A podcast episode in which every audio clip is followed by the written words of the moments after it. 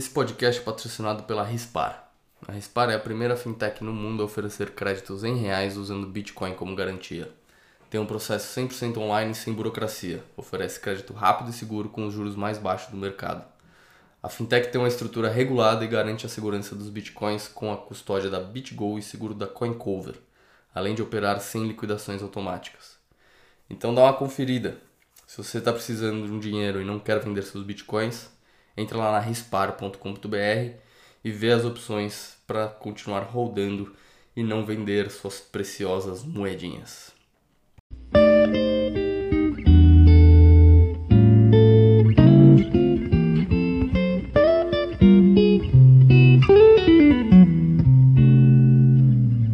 Vileta, e aí? Tudo bom? Mais um Botecoin. Obrigado por comparecer, cara. Salve, salve, tudo bem? Eu que atrasei, hein? Só pra deixar registrado aí. Não foi culpa do Leta, não. Não, imagina, tem essa não. Culpa é uma palavra forte. E aí, como foi essa semana? Cheia de altas emoções, hein? O mundo tá pegando fogo, né? É. Pô, foi legal, cara. Adoro quando acontecem essas coisas. Eu fico acompanhando o mercado de câmbio, o mercado de dívida. Sempre quando tem volatilidade é, é, é emocionante. E, e ainda mais com o Bitcoin segurando bem do jeito que tá segurando. Então, porra. Isso é o mais interessante, né? Tá tudo caindo, menos o dólar. O dólar tá subindo relativamente, o Bitcoin tá paradão lá, o que também é subir relativamente, né? É, eu, eu assim, honestamente, eu, eu fico feliz com isso, mas eu, eu, não, eu não sou muito confiante nessa, nessa estabilidade do Bitcoin, porque 2018 aconteceu algo parecido, assim, 2018, é, 2018 não, 2020. 2020 no Corona Crash, o Bitcoin, o Bitcoin foi bem resiliente, assim, por um bom tempo. Eu tava até achando, nossa, olha aí, acho que a, acho que a, a tese aí da, da fuga por segurança está funcionando e tal. Aí um dia não aguentou e caiu 50% num dia. É, sei lá, acho que isso me, me deixa um pouco pé atrás, sabe? Mas tá legal de ver, tá? Por enquanto tô aproveitando o fato do Bitcoin estar tá estável. É, eu vou te dizer que eu também. É isso, é aquela confiança no mútuo, né? Pra mim não me surpreenderia nada ter uma puta queda. Mas é o que dizem, né? Quando todo mundo tá esperando a puta queda, que ela não vem. É, então, eu tô um pouco nessa, assim. Eu, eu tenho um amigo que. Que ele sempre entra por último em todos os investimentos, assim. Tipo, a galera ficou anos ganhando dinheiro na bolsa. Ele resolveu, falou: não, agora eu vou colocar maior parte do meu, do meu, do meu patrimônio líquido na bolsa. E quando ele fez isso, a bolsa entornou de um jeito assim. Aí ele ficou amargando umas, umas derrotas na bolsa lá. E ele falou: Não, agora eu vou para renda fixa. E a renda fixa topou agora. Parece que os juros também deu uma. chegou num teto, né? Enfim, ele sempre chega por último em todos os trades. E ele foi um dos caras que mandou mensagem falando: Pô, acho que eu tô guardando dinheiro aí para esperar, hein? Para esperar essa última queda do Bitcoin que vai vir, hein? Vai bater uns 13 mil, eu acho. E aí quando ele me falou isso, eu comecei a suspeitar, sabe? Porra, será que vai ter essa queda mesmo? Até ele tá esperando, pô. É que tá há muito tempo no quase, né? Esse patamar dos 20, 18, a gente já tá o quê? Há meses. É que nem quando eu tava no 30. Tava no 30, parecia que não ia perder, que não ia perder. Daí do nada, pá! Caiu é... mais 10 mil assim. É isso. É, eu tô vendo tem uma coisa que eu não meses. entendo. Fala, fala, fala. Quantos meses? Não sei. Não, eu ia falar que, cara, se tem uma coisa que eu não entendo no Bitcoin é prever o preço. Então, assim, pode ser que caia 50% e vá para 10 mil? Pode. Pode ser que suba e vá para 100 mil? Pode. Eu não tenho ideia, assim, na moral. É, também. Também eu, cara, anos nesse mundo e não consigo não consigo prever uma Tipo, eu não sei quando que vai vir o Bull Run, assim, o Bull Run no final de 2020 me pegou meio de surpresa também, né? Porque, é, sei lá, cara, 2020 foi um ano difícil ainda, até lá agosto, setembro, né? Na verdade até setembro, outubro. Foi um ano difícil pro Bitcoin, daí de repente o negócio começou a, a explodir lá para novembro, né? Foi mais ou menos, é, começou o Bull Run de 2021, de 2020. Desculpa. E. Então, cara, sei lá, às vezes o Bitcoin te pega de surpresa mesmo. Por isso que a minha posição é sempre estar no mercado e não querer ficar tradando nem nada. Vai acumulando devagarzinho, quando, quando o touro chegar, você tá, você tá preparado. Então, eu vi aqui, faz três meses que a gente está nessa faixa entre 18 mil dólares e 22 mil dólares. Você vai ver que daqui a um tempo, quando subir de novo, o pessoal vai falar: Nossa, devia ter aproveitado, devia ter comprado mais, porque eu ainda tenho cadeira.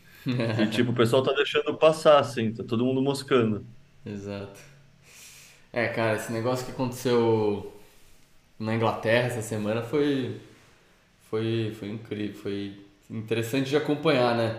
Porque eu acho que é, é. Uma, uma, das teses dos, bitco, dos bitcoinheiros em geral é, e mais uma coisa que eu gosto muito de falar e sempre estou falando para todo mundo que eu conheço é que os caras não têm muita opção, né? Eles, eles podem até, por um período, adotar uma política monetária mais restrita, mais conservadora e falar que eles são responsáveis, mas a longo prazo não tem outra opção a não ser imprimir dinheiro e comprar e fazer o controle da curva de juros e monetizar a dívida.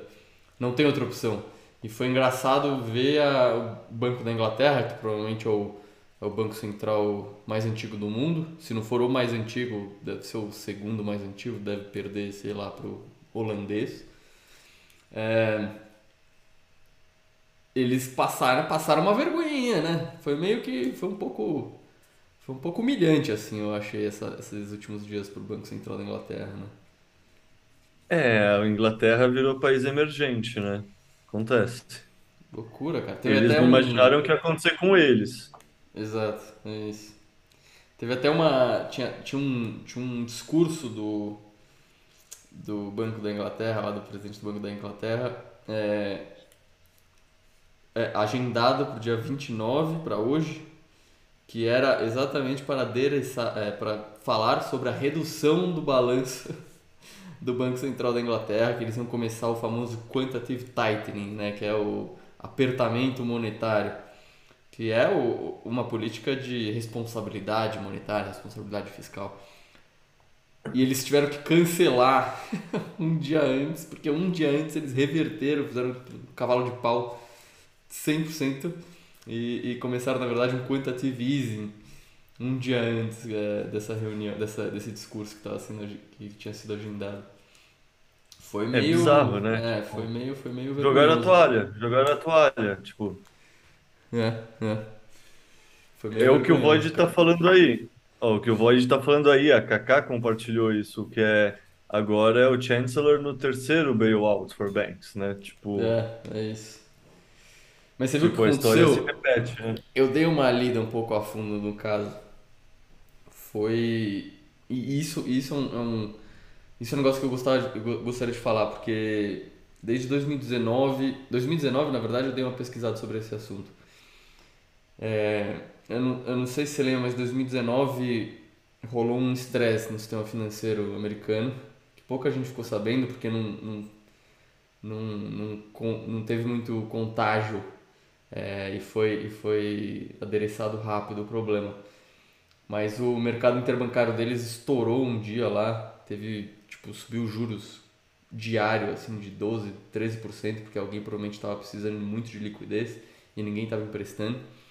É, foi quando o Powell também também reverteu né, a política é, que eles, eles também estavam querendo fazer uma política mais responsável de apertamento monetário e tal e quando aconteceu isso ele reverteu começou a falar não vou fazer quantitative easing baixar juros e tal é, e nessa época aí eu comecei a pesquisar alguns riscos que existiam na, na economia americana. E um deles foi o que eu achei foram os fundos de pensão. Os fundos de pensão, é, e isso acontece na Europa também, como a gente viu, é, que aconteceu agora na Inglaterra essa semana. Os fundos de pensão, eles têm promessas né, para os cotistas dos fundos, que são, muitas vezes, são bombeiros, é, sindicatos de policiais, de professores, são trabalhadores classe média muitas vezes, né, os cotistas desses fundos de pensões. Mas eles têm promessas para esses caras de quanto dinheiro eles têm que eles têm que dar para os cotistas no futuro. Então eles têm um passivo que eles têm que cumprir. É, só que só que com toda essa questão de juro zero por tantos anos ou juro negativo, começou a ficar muito difícil eles eles terem um rendimento do dinheiro dos cotistas é, para fazer cumprir esse passivo que eles têm no, no, no balanço. E aí eles começaram a usar tudo que é tipo de instrumento, cara. E, e muitos fundos de, de pensão usam derivativos, é, usam alavancagem, coisa que, que são instrumentos financeiros totalmente nada conservadores, né? O, o, o que não combina com fundos de pensões que, de, que deveriam ter um, um, uma gestão 100% conservadora, porque eles estão lidando com aposentadoria do, da, da classe média ali, da galera, né? E, e o que aconteceu na Inglaterra essa semana foi isso, né? Alguns fundos de pensões tinham esses instrumentos é, é, arriscados, né? Esses instrumentos que poderiam dar, dar cagada. E aí, com, com a volatilidade do mercado do, de dívida lá do, da Inglaterra, do Tesouro Inglês, estourou, estourou umas operações, uns derivativos desses. E foi por isso que o, que o Banco da Inglaterra teve que dar um cavalo de pau Sinistro. Cara, eu cheguei a ver, eu acho que.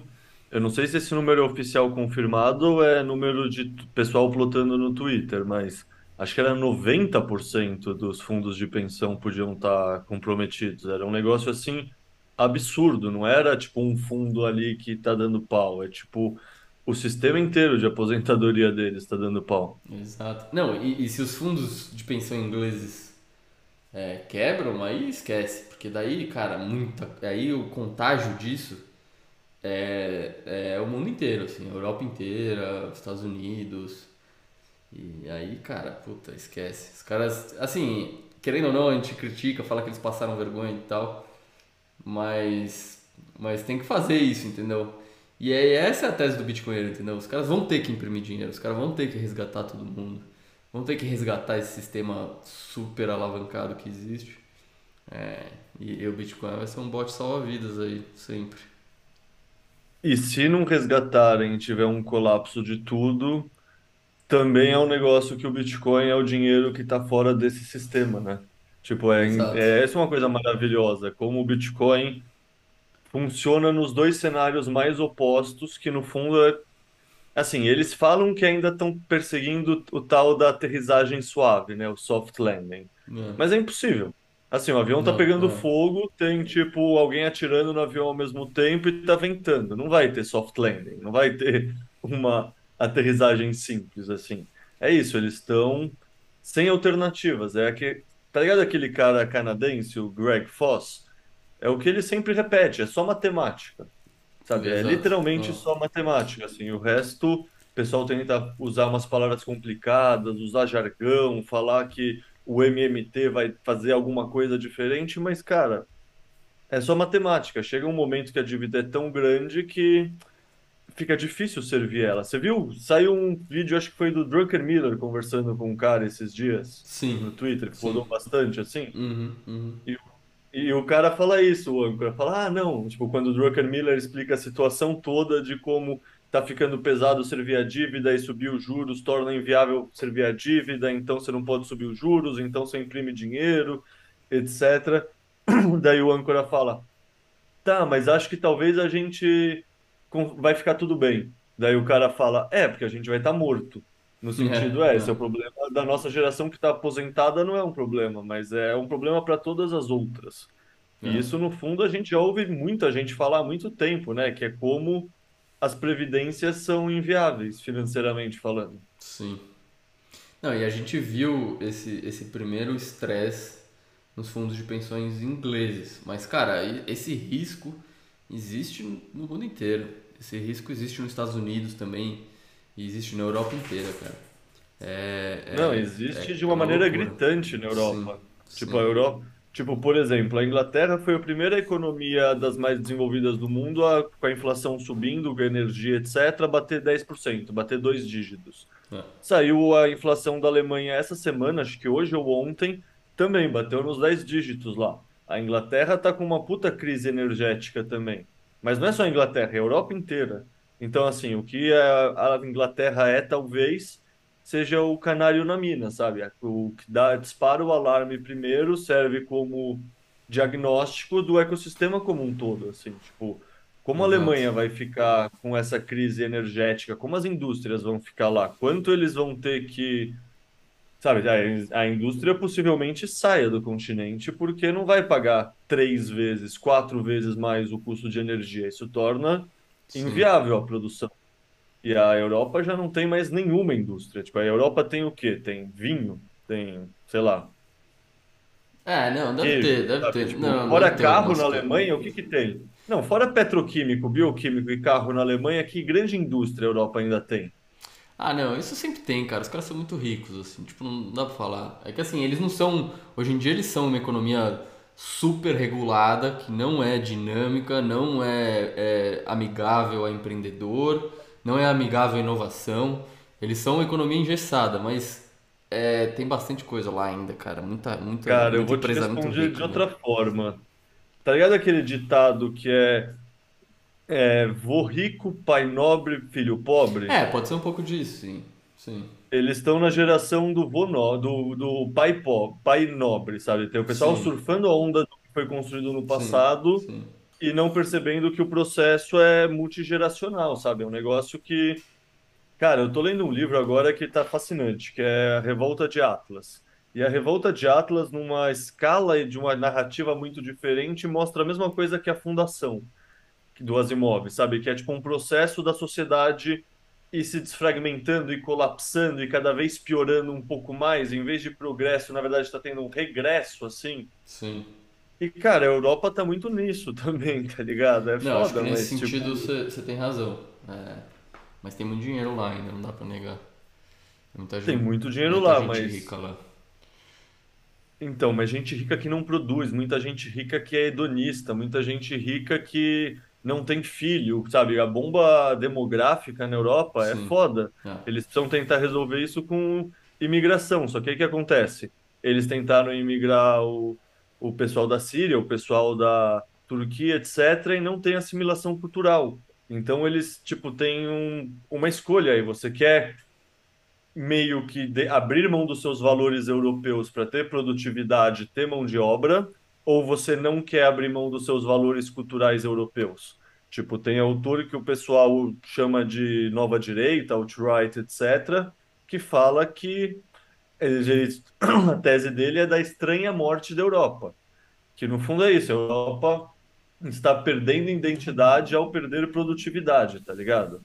Daí, se você vai achar isso bom ou ruim, se precisa ter imigração ou não, como solucionar isso, no fundo é uma questão de que de onde você cai no espectro político. sim. Mas o fato é que essa questão demográfica na Europa, em conjunto com a, sei lá, basicamente a Europa está vivendo a sua própria revolta de Atlas, assim que nem todo mundo, sabe? Tipo, a sociedade já foi produtiva, já foi pulsante, já foi um lugar e hoje tá só na inércia, assim. Hoje tá só, sabe, se aproveitando dos louros do passado. Sim, nesse sentido eu concordo com você. Acho que tem razão. É, vamos ver, vamos ver. Mas, cara, é, muito louco essa semana. É, eu- muita gente que eu, que eu gosto falando que provavelmente esse não vai ser o último estresse, né, que a gente vai ver. É, principalmente se o Fed manter essa, manter essa política de fortalecer o dólar cada vez mais e manter ele forte. Mas É possível que a tem uma gente veja questão mais aí, né? estresse. Fala. É que fortalecer o dólar significa quebrar as outras. Então, tipo, o dólar tá se Isso, fortalecendo também exato. influencia no É resto do mundo colapsar. É. Então, tipo, o, o do Fed continuar hawkish, o Fed continuar fortalecendo o dólar, automaticamente o resto do mundo tá colapsando. Sabe aquela milkshake theory, a teoria do Isso. milkshake do dólar? Aham. É isso que É, é tá acontecendo. É, pra quem, pra quem tá ouvindo e talvez não, tenha, não saiba o que, que é essa teoria do milkshake, resumindo de uma maneira bem rápida, é, é mais de 80% do, do trade internacional, né, do mercado internacional, é, é feito em dólar. Então, quando, sei lá, um brasileiro vai vender soja para o chinês, ele vende denominado em dólar. Então, e o que isso quer dizer? Quer dizer que quando o Fed começa a deixar o, o dólar mais forte diminuir a liquidez no mercado, ele não está tá só ele não está só afetando o mercado americano dentro das, da fronteira americana, ele está na verdade afetando o mercado é, internacional de dólar também. E aí o que acontece é que assim um inglês que vende carro para para fora, ele, ele muitas vezes ele tem dívida em dólar, ele tem passivo em dólar que ele precisa que ele precisa honrar. E aí esse, essa liquidez de dólar começa a sumir no mundo, ele começa a ter problemas para honrar esse, esse, esse passivo. E aí começa o fato de o dólar ficar mais forte, o Fed está tornando o dólar mais forte, começa também a dar problemas no mundo inteiro por causa desse mercado internacional do dólar. Então, o que o Fed faz não, não afeta só os Estados Unidos, afeta o mundo inteiro. E, e, e, a teoria do milkshake fala isso, que conforme o dólar ficar mais forte, porque, sei lá, seja porque o Fed está aumentando juros, ou seja porque vai vir uma recessão, é, vai ter crises de liquidez no mundo inteiro, é, fora dos Estados Unidos. Então, então essa questão de não é o último estresse, acho que não. Eu acho que a gente está começando a entrar num período de muitos estresses, mais do que esse é o último estresse, tá ligado? É, tipo, vai depender Europa... do que o Fed fizer, né? Provavelmente.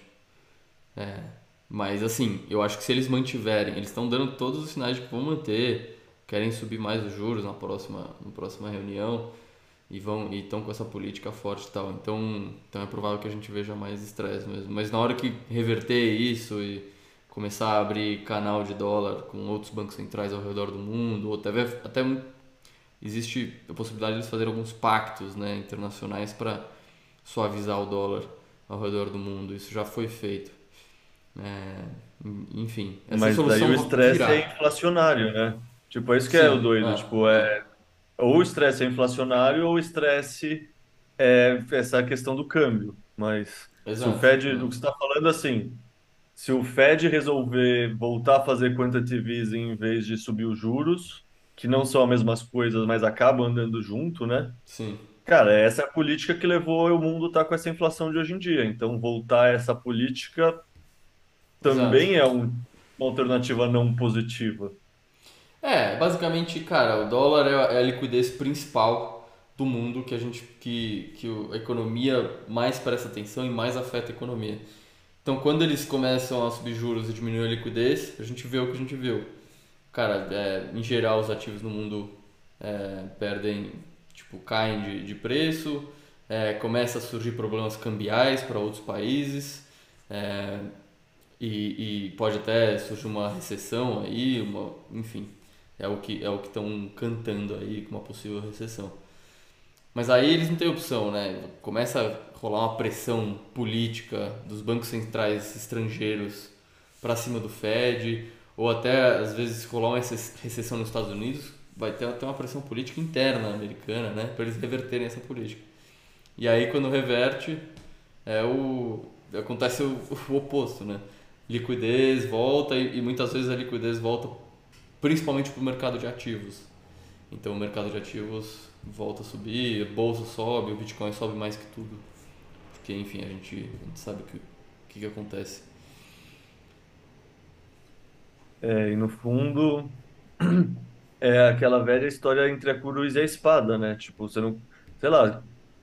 O erro já foi no passado. Se tivesse no lugar do Powell ou da, lá, de qualquer um desses banqueiros centrais hoje em dia, provavelmente a gente estaria tomando as mesmas decisões, porque é isso, o incentivo do cara no curto prazo, ele não quer ser o cara que realmente colapsa a economia. Yeah. E aí o incentivo dele é tentar evitar a catástrofe no curto prazo e sem olhar tanto assim as consequências de segunda ordem lá no futuro. Sim. É isso, cara. É...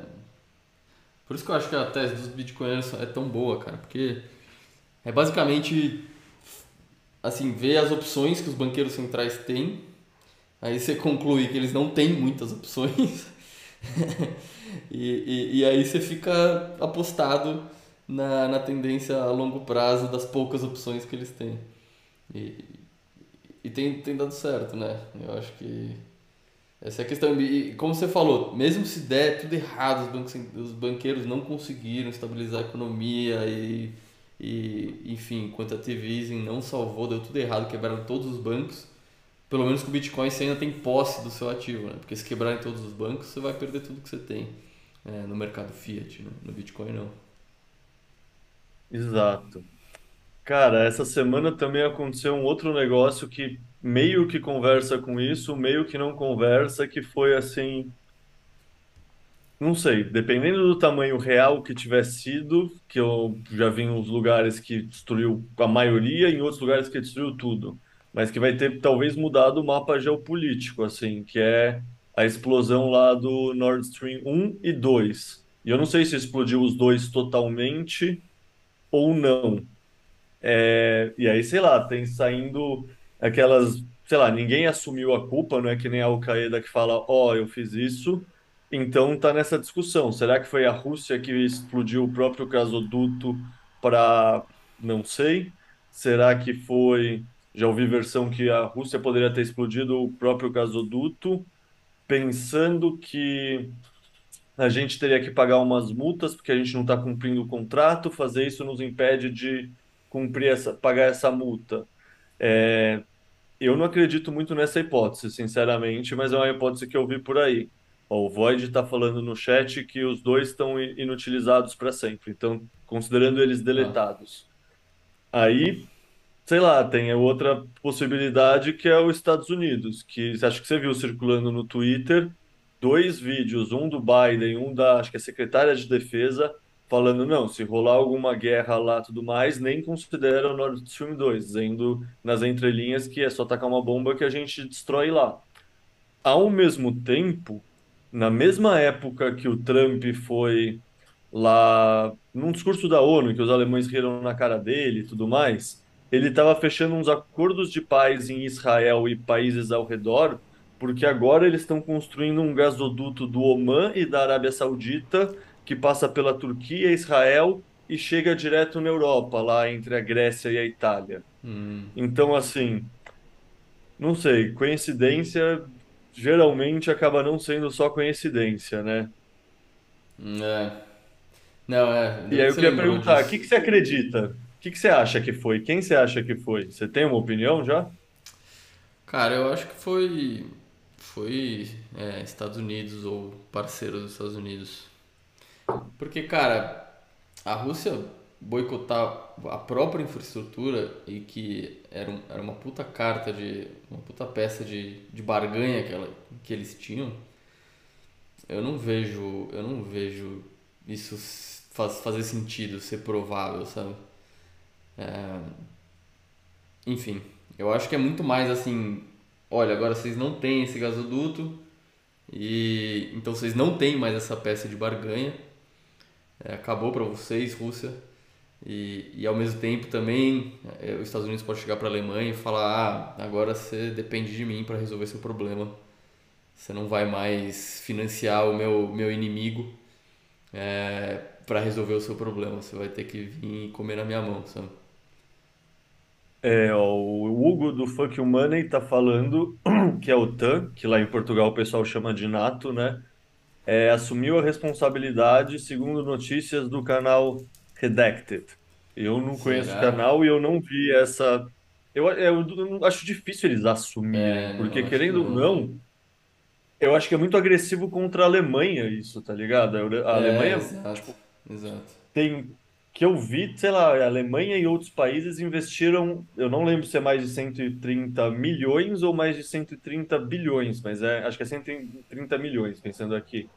Mas, tipo, é um número muito grande que empresas europeias investiram também. Então, É, sei lá, a gente estava falando de possibilidade de contágio, tipo, a falta desse gasoduto só piora as perspectivas europeias em relação à Exato. energia. Também acho. E tem muitas empresas europeias que estavam junto nessa Sim, construção do gasoduto que também vão rodar no meio.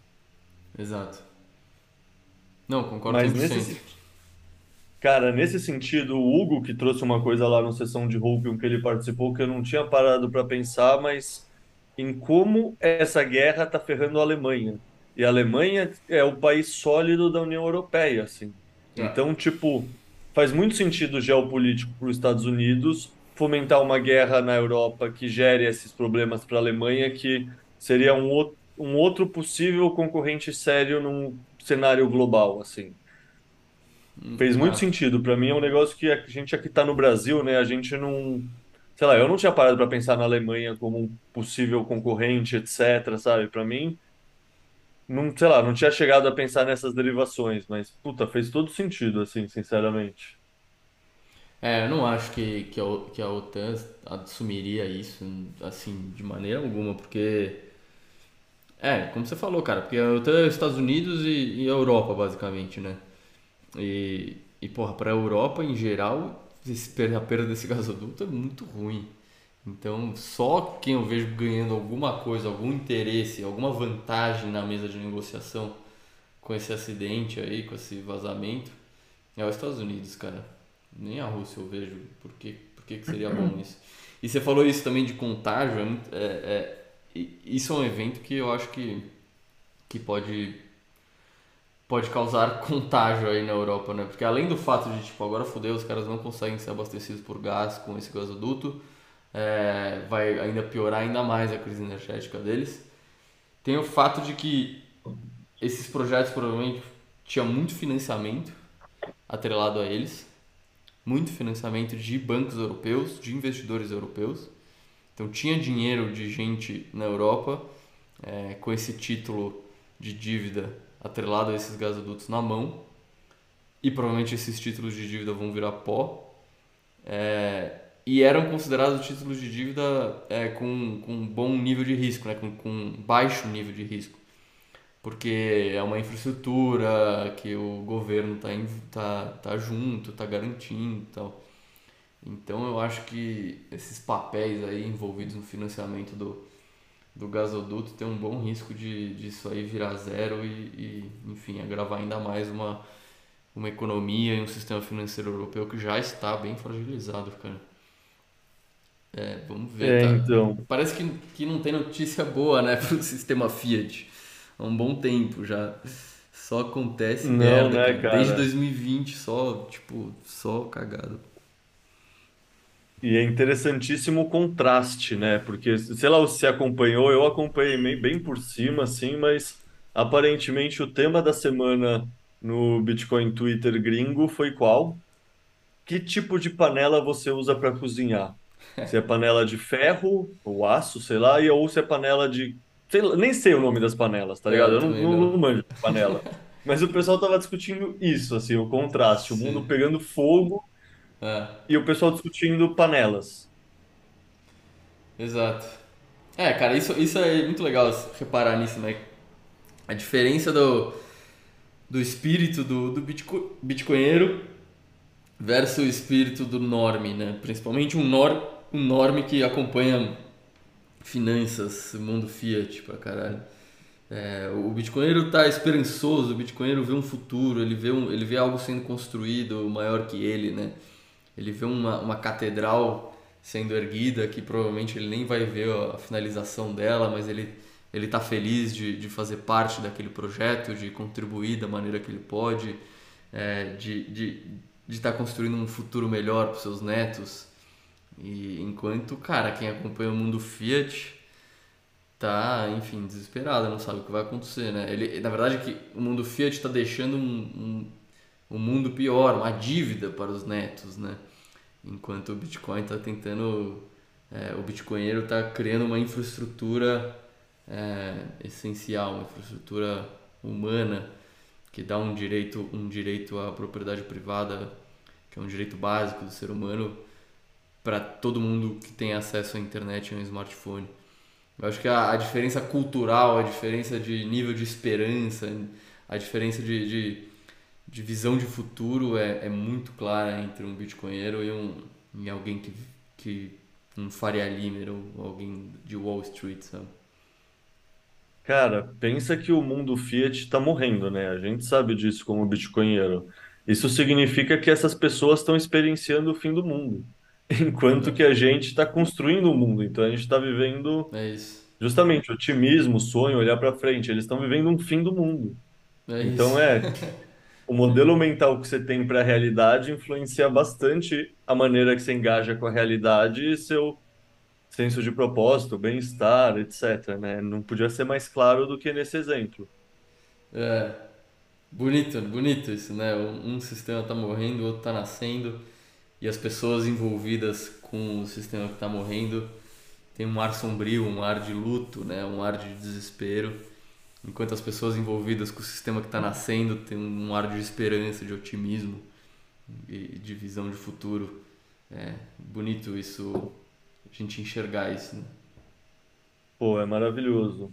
Cara, inclusive uma notícia que vale a pena puxar de um cara que eu já vi falando nesses termos, que é o Corey da Swan.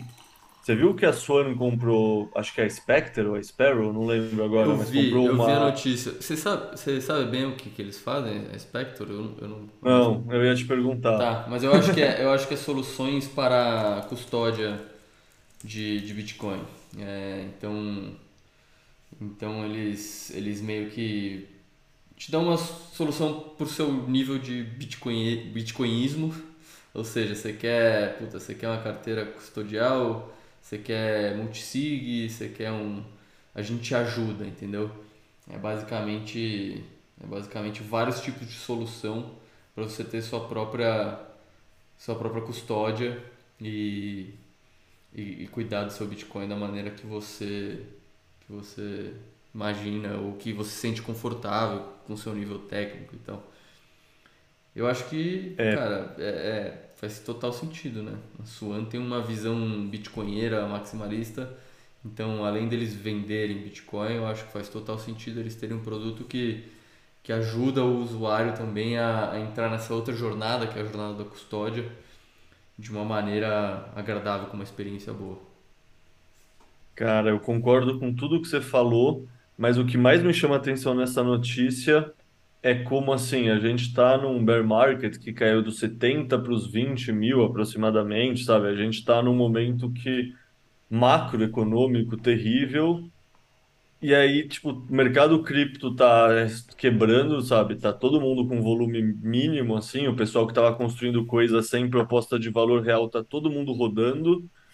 E uma empresa Bitcoin only tá conseguindo incorporar outra empresa, sabe? Tipo, mostra como o nosso ecossistema é diferente do cripto e como ele está bem estruturado em base sólida.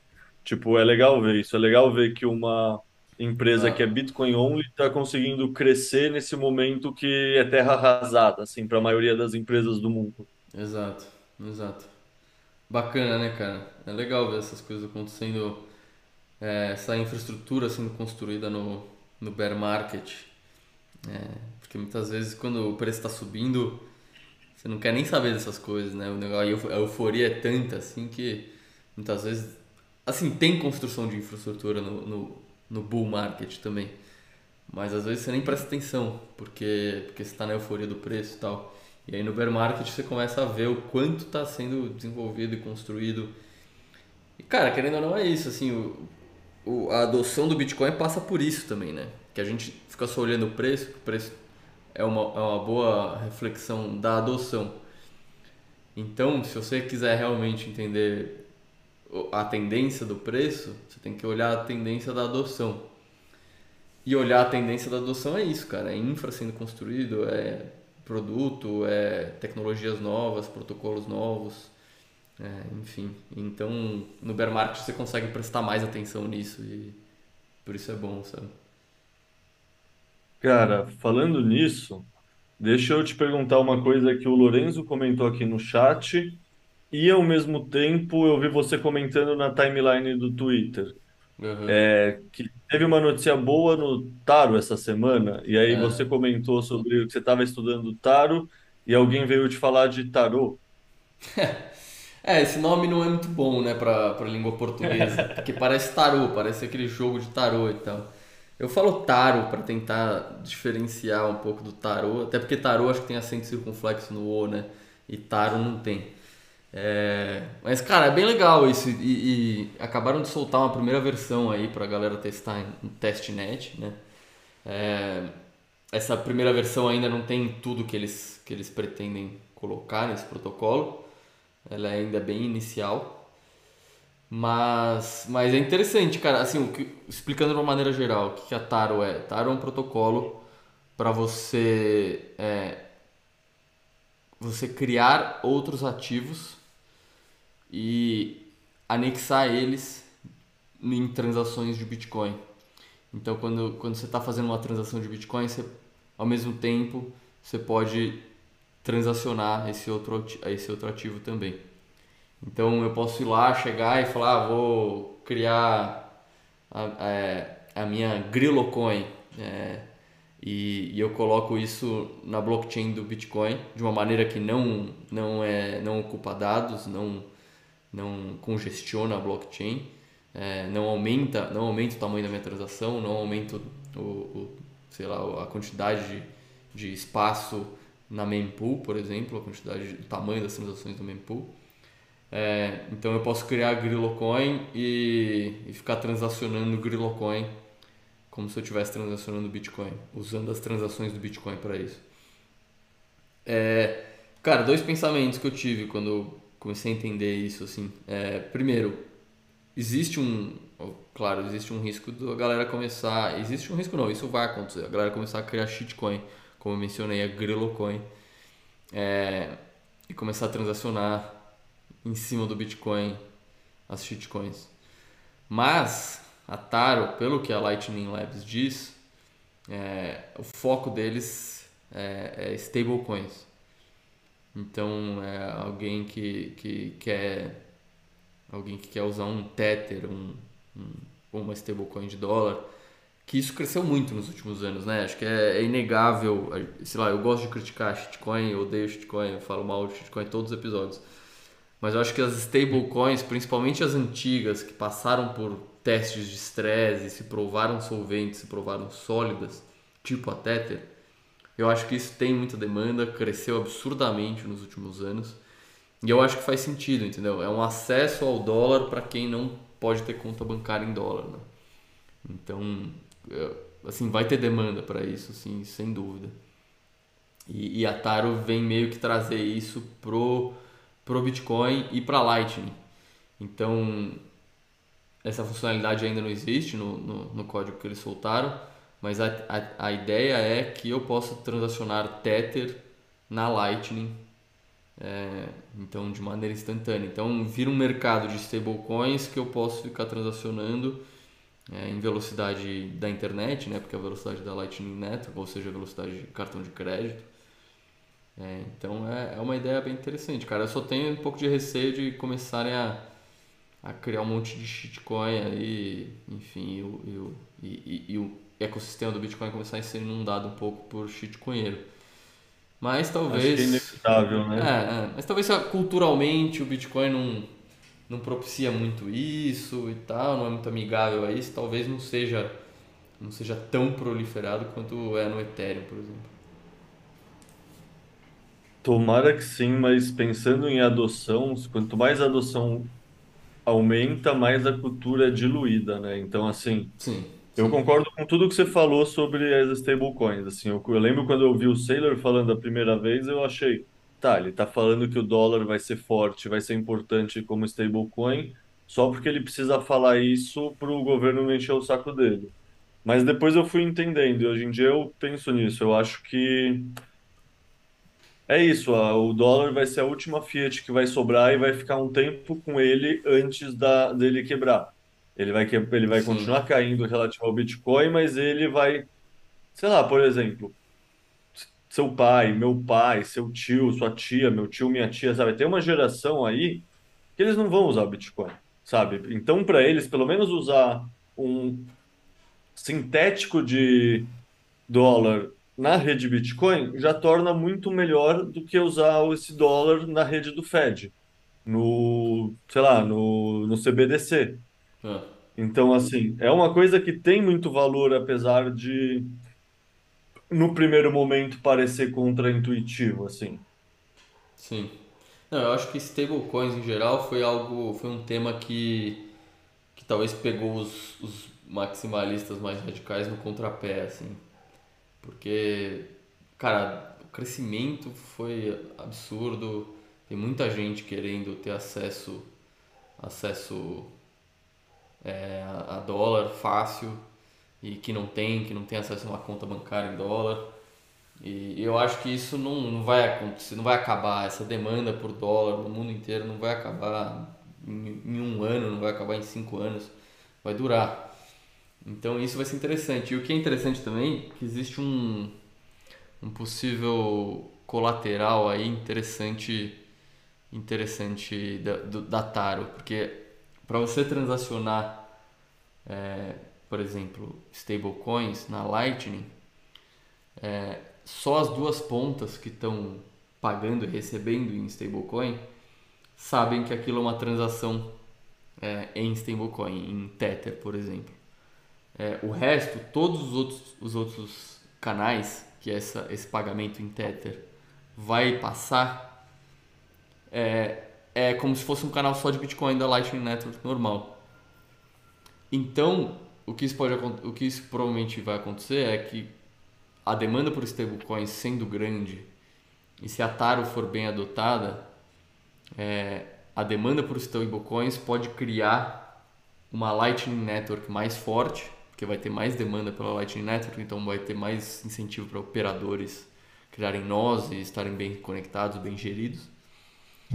E uma Lightning Network mais forte é bom para o Bitcoin, obviamente, porque quem quer transacionar Bitcoin vai continuar transacionando Bitcoin, só que vai aproveitar essa Lightning Network mais robusta, que foi um efeito colateral das stablecoins. É, perfeito. Eu É isso, acho que tem muito valor aí, sinceramente. Tipo, é o que você falou, os maximalistas foram meio que pegos no contrapé, mas, assim, sendo bem sincero, isso também mostra como é uma cultura não dogmática e é disposto a respirar fundo, olhar, julgar e mudar de ideia. Isso é muito bom, tá ligado? Sim, Tipo, se pensar que foi um teste de, ah, os maxi- maximalistas são cabeça fechadas ou não, eu acho que a resposta é não. Eu acho que o pessoal olhou, estudou, viu o valor e hoje em dia tá todo mundo que eu converso tá favorável a esse tipo de pensamento. Por quê? Porque entendeu o valor, entendeu a dor disso, entendeu como, sei lá, cotar só em sets ainda é difícil mesmo quando é moeda legal num país como é o Salvador. Ainda precisa exato. ter o dólar para a maioria das pessoas. Então é isso, tem testes acontecendo no mundo real que estão mostrando novas situações e elas estão sendo adereçadas. Eu acho isso é muito positivo. É, exato. El Salvador tá aí, né? Tipo, é, um ano, mais de um ano já da, do, de adoção de Bitcoin como moeda legal e, e, enfim, o que eu vi de relatos, inclusive o seu, é que não, Bitcoin não é super adotado como moeda de troca lá, lá no, em El Salvador, né? É, eu acho que não vai ser, né? Tipo, é uma questão de tempo. Tipo, é uma questão de branding, é uma questão de, sei lá, quantos anos todo mundo não ouve falar do dólar? Sabe, essa Sim, transação Para a gente, o Bitcoin tem um branding muito forte, a gente faz a nossa parte, mas não é que em um ano vai de zero a 80% da população, sabe? Vai, beleza, lá por ter um presidente apoiando, em é, reserva legal, etc., com certeza deu um, um início mais acelerado. Mas mesmo assim, o resto vai ser um degradê que vai vir só com o tempo mesmo. é. Eu acho que a grande, a grande porrada que El Salvador deu foi é, legalizar o tes... alocar tesouro em Bitcoin, né? Então eles, eles terem eles terem Bitcoin no balanço ali do, do Banco Central deles vai ser uma vai pagar muito bem essa aposta, né? Mas eu acho que a adoção para meio de pagamento dia a dia para comprar o pão na padaria, é, eu acho que toma tempo ainda e não é o, não é o momento agora, apesar de, de isso ser possível. Mas eu acho que vai demorar mais. E, e faz sentido com, com a tese de que primeiro você adota o Bitcoin como ativo, como reserva, e depois você adota o Bitcoin como uma rede para você transacionar, né? Para você fazer transação todo dia, comprar o- os produtos do dia a dia e tal, né? É, essa é a minha visão também. Cara, antes da gente pensar em encerrar, só deixa eu levantar uma dúvida contigo, que eu acho que é uma pergunta que, sei lá, eu sempre vejo sendo discutida por aí, eu queria a sua opinião. É, o Bitcoin é uma bateria ou o Bitcoin não é uma bateria? Ah, cara, não é uma bateria literalmente, né? Mas acho que como forma de, de analogia, é. Ué, eu acho que é só uma questão de, de como se argumenta bem, assim. Eu acho que é uma analogia interessante, mas obviamente, literalmente, não é uma bateria, né? Bom, eu assino embaixo com tudo que você falou. Deixa eu colocar a minha definição de por que ele é uma bateria. Ah, É que no sentido amplo, ou seja, não literalmente, não no senso estrito, mas no lato Aham. uma bateria pode ser definida como um reservatório de energia portátil que nos permite levar energia de um lugar ao outro, e através do tempo e espaço, sem grandes perdas. Ou seja, você- daí você vai falar que beleza, é uma bateria de energia monetária, e aí existe energia monetária? Não, não existe, é óbvio que não existe. Mas é aquela história que quando você fala, nossa, que abacaxi, você não está pensando literalmente na fruta. Sim, é, claro. Sim, sim. Tipo, tá ligado? É, Mas, não sei, essa discussão sempre esbarra nessa semântica da pessoa acreditar que, não, de fato, deixa eu plugar meu celular no Bitcoin para carregar ele. E não, de sim, fato, ele não armazena energia elétrica. Fato. sim. É, eu acho que o Bitcoin é uma bateria no sentido de que uma poupança é uma, uma poupança é uma bateria, né? Uma poupança financeira. Imagina que não existisse o Bitcoin, só que você pudesse poupar em real, só que fosse um sistema justo, que não ficassem te roubando e tal, te pagasse um, um juros justo que fizesse sentido, é, que não que o Banco Central não manipulasse os juros para monetizar a dívida e tal, tal, tal, toda essa palhaçada que a gente conhece.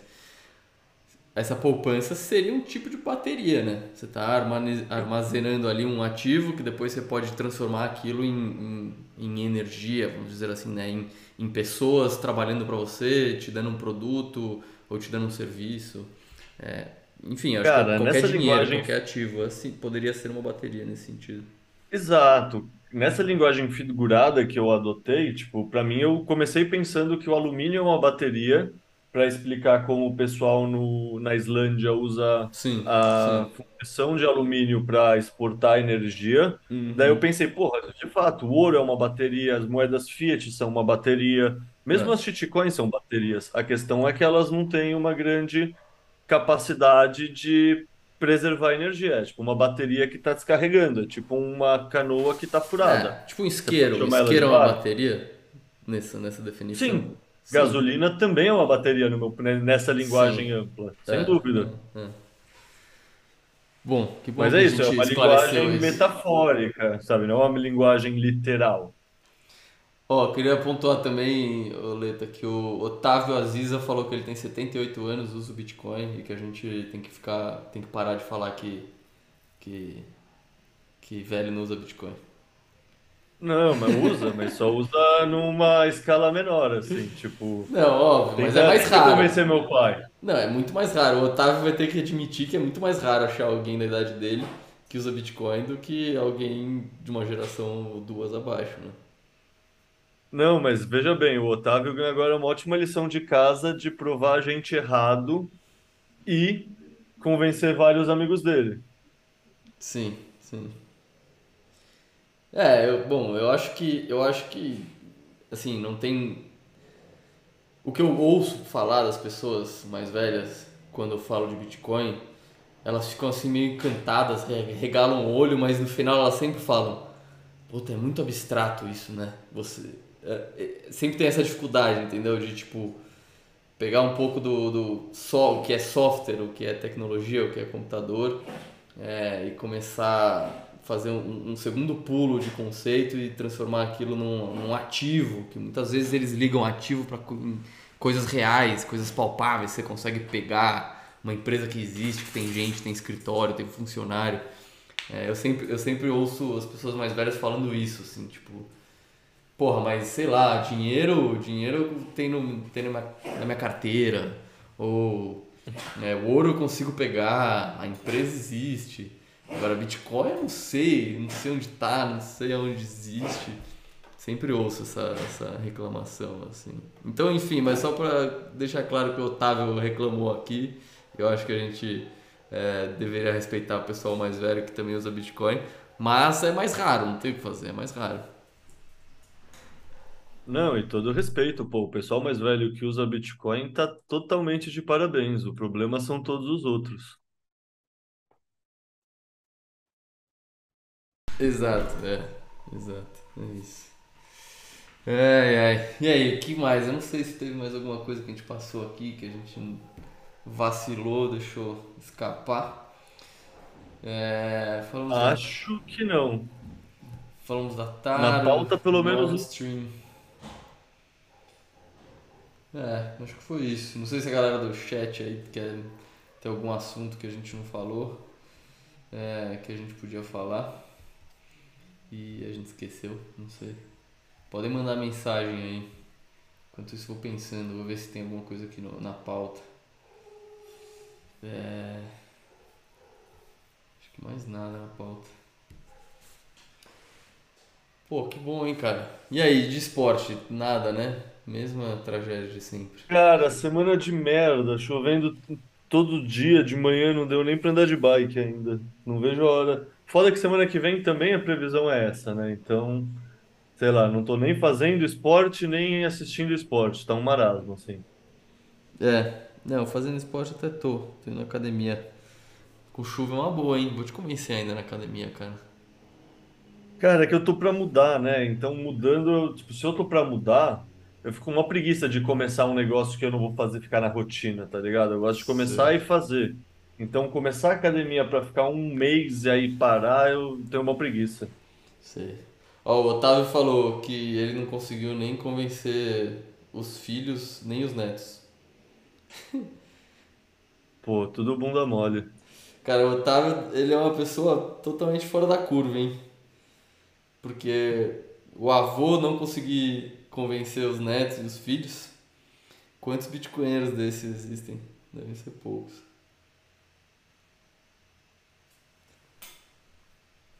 Pô, então, Leita, Boa, vamos nessa aí. fechou? Abraço pra galera que tá escutando, né? E abraço pra você também, João. Valeu, Leita, obrigado. E obrigado por mais um Botecoin. Obrigado pela audiência, todo mundo, pelas mensagens. E até a próxima. Até semana que vem.